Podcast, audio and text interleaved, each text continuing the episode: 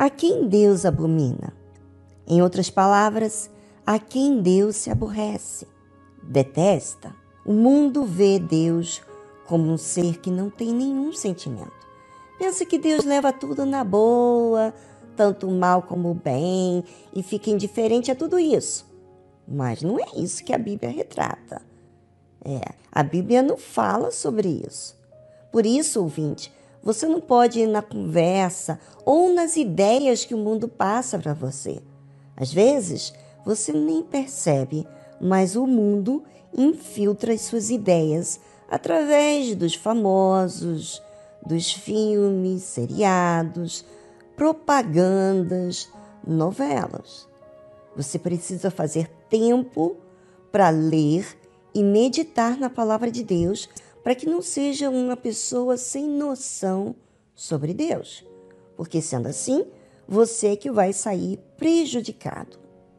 A Bíblia fala o seguinte: a abominação ao Senhor são os perversos de coração, mas os de caminho sincero são o seu deleite. Abominação é algo que Deus repulsa. Fica com uma certa antipatia, podemos dizer assim. Sabe quando você tem nojo de algo? Ódio? Pois é, Deus sente assim com aqueles que têm um coração perverso. Os que têm um coração perverso são aquelas pessoas que são ruins, cruéis, traiçoeiras, safado, pervertido, sem vergonha, lascivo, descarado, ou seja, mente na cara de pau.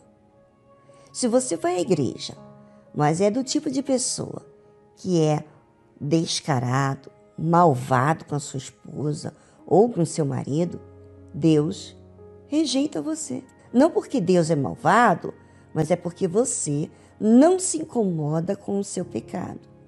Ele não odeia você. Ele odeia o fato de você gostar do mal e você desfrutar do que você faz.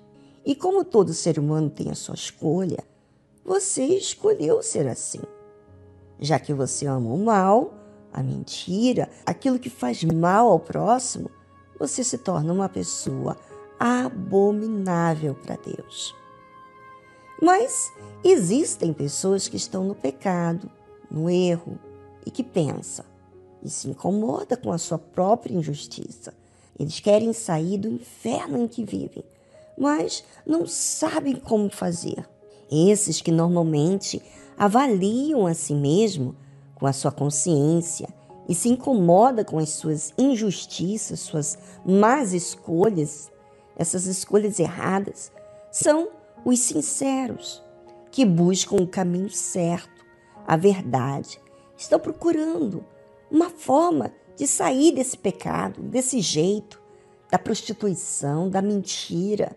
Para essas pessoas que querem fazer o que é certo, Deus tem prazer. E a pergunta é: será que você tem dado prazer para Deus nas suas escolhas? Porque se você só pensa em si mesmo, certamente você não se avalia o seu caminho de forma justa, aquilo que agrada a Deus.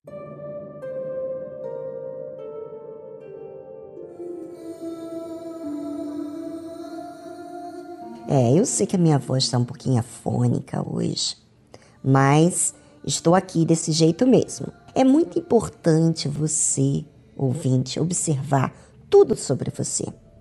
Porque as emoções convencem a nós mesmos que estamos muito bem. Mas quando ficamos de olho, questionamos as nossas atitudes, escolhas, caçamos a prova da nossa fé, observamos que não somos tão bonzinhos quanto imaginávamos. Por isso que você ouve tanto falar da fé inteligente, porque é através da mesma que raciocinamos, a fim de buscarmos verdades sobre nós mesmos. E não apenas ficar na teoria que tudo está certo.